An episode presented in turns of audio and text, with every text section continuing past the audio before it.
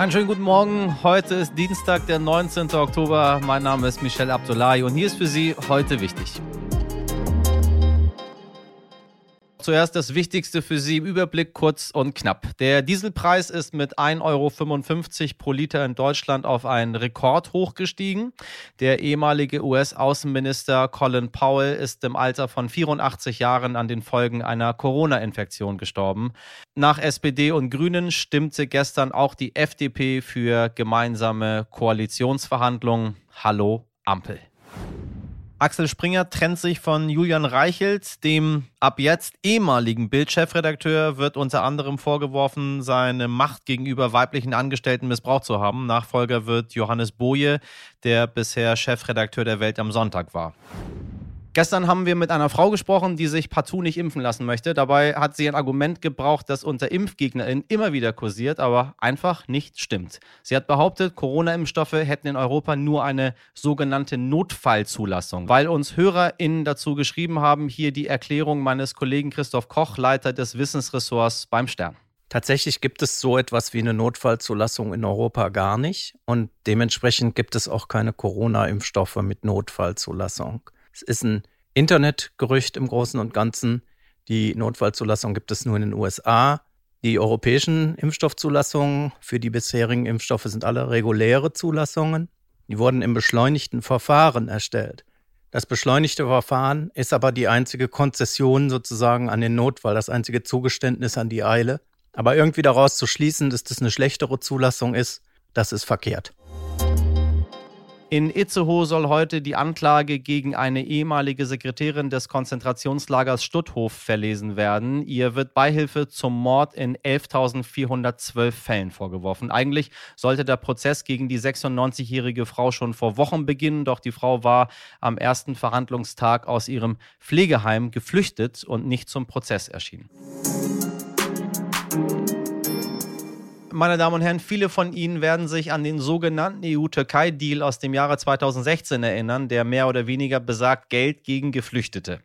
Die Türkei sollte die Geflüchteten zurücknehmen, die auf den griechischen Inseln kein Asyl bekommen haben und bekommt dafür 6 Milliarden Euro, um die Geflüchteten im eigenen Land zu unterstützen. In Schulen, durch Sozialhilfe oder den Ausbau der Infrastruktur. Soweit, so gut. Dieses Abkommen hält die Türkei seit dem letzten Jahr allerdings nicht mehr ein, unter anderem, um die EU unter Druck zu setzen.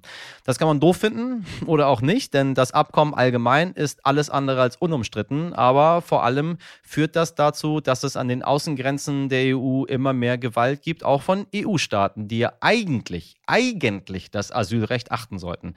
Wir sprechen darüber mit Gerald Knaus, er ist Politikwissenschaftler, Migrationsforscher und Experte für den EU-Türkei-Deal. Wieso? Er hat ihn quasi konzipiert. Und Gerald Knaus sagt heute, was wir jetzt sehen, ist einfach nur Gewalt.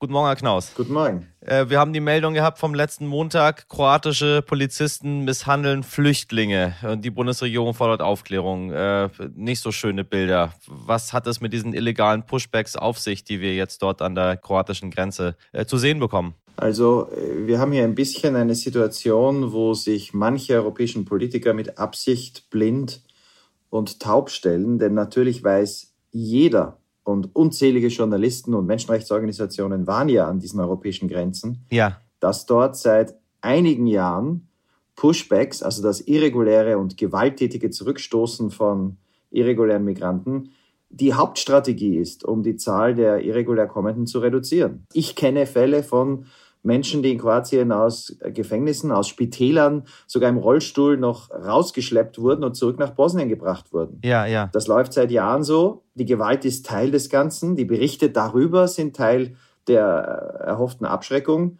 Da hat auch die Europäische Union und Deutschland eine Verantwortung. Denn warum macht Kroatien das? Man hat Kroatien in Aussicht gestellt, dem Schengen-Raum beizutreten, wenn es, und dann sagt man egal wie, seine Grenzen kontrolliert. Eigentlich müsste man Kroatien sagen, Kroatien kann dem Schengen-Raum beitreten, wenn es sich an EU-Recht hält. Richtig. Und dann wären diese Pushbacks von einem Tag auf den anderen am Ende. Äh, Nur haben wir ein ähnliches Problem, äh, politisch ein bisschen anders gelagert, äh, an der polnisch-weiß-russischen Grenze, wo Polen jetzt äh, beschlossen hat, dass man diese Stacheldrahtkonstruktion, die es dort gibt, äh, verhärtet. Was hat das damit auf sich? Ja, das ist eine um vieles kompliziertere Sache. Also im Falle Kroatiens ist klar, Rechtslage ist klar und man müsste einfach aufhören damit.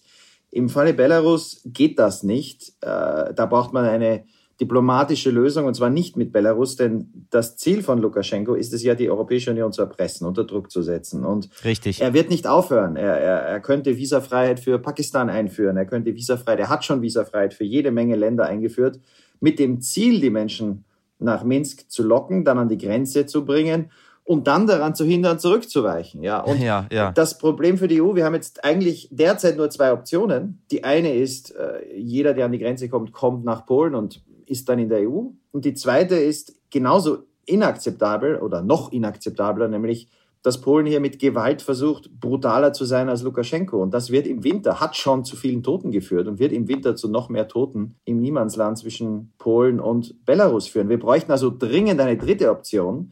Das ist dass die Suche nach einem Verbündeten, einer Demokratie, vielleicht in Osteuropa, die mit uns, mit der EU Interessen hat und die sagt, wir wären bereit, ab einem Stichtag die aufzunehmen, die von Belarus in die EU kommen, um klarzumachen, so kommt man nicht in die EU.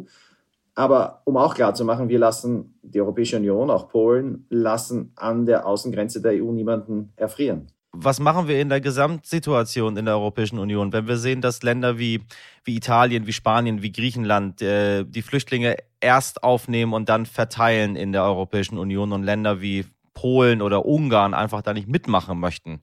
Wenn ich jetzt mal als ganz normaler Bürger sprechen sollte, dann muss ich sagen, da passiert einfach gar nichts äh, letzten Endes und man weiß auch überhaupt gar nicht, was die Lösung für die ganze Geschichte ist am Ende. Ich, ich glaube, es geht heute nicht mehr um zwei Mitglieder. Es gibt schon eine ganze Reihe von Mitgliedern, äh, die in einem fundamentalen politischen Kampf involviert sind, nämlich dem Kampf darüber, soll sich die EU überhaupt noch an das Asylrecht, an ihre Gesetze, an diese Menschenrechtskonventionen halten. Wir haben mittlerweile viele Regierungen, die sagen, diese, dieses Asylrecht ist wirklichkeitsfremd, denn es führt dazu, dass wir keine Kontrolle haben. Und die einzige Antwort darauf muss sein, sonst wird sich an den Grenzen nichts verändern. Denn an allen EU-Außengrenzen wird heute Recht gebrochen. Also die, die Ungarn schicken Leute ohne Verfahren nach Serbien, die Kroaten brechen ihnen die Arme und schicken sie nach Bosnien.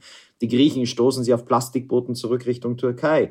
Um das zu verändern, muss Deutschland, muss Frankreich, müssen Länder und Gesellschaften, die das nicht wollen, die das Asylrecht bewahren wollen, die aber auch Kontrolle brauchen. Denn ohne Kontrolle werden die Grenzstaaten der EU keinem Vorschlag zustimmen, müssen sagen, wie man human irreguläre Migration reduzieren kann. Wir brauchen legale Wege für Flüchtlinge und wir brauchen die Fähigkeit, ab Stichtagen Menschen zurückzuschicken. Äh, wenn wir keine Partner finden, dann fürchte ich, dass der Konsens, der jetzige Trend, der einfach auf Gewalt und Brutalität setzt, auch mit dem besten Koalitionsvertrag in Berlin, werden die Außenstaaten der EU weiterhin einfach auf Gewalt setzen. Und das wäre ein desaströses Signal an die Welt und das Ende der Flüchtlingskonvention. Ich danke Ihnen. Ich wünsche Ihnen alles Gute. Heute nicht ich. Trotz dieses schweren Themas schicken wir Sie natürlich wie gewohnt mit einem kleinen Schmunzler in den Tag, denn äh, wenn wir etwas aus diesen Themen mitnehmen, dann ganz klischeehaft niemals aufgeben. Sagt sogar Greta Thunberg. Ja, wie bitte?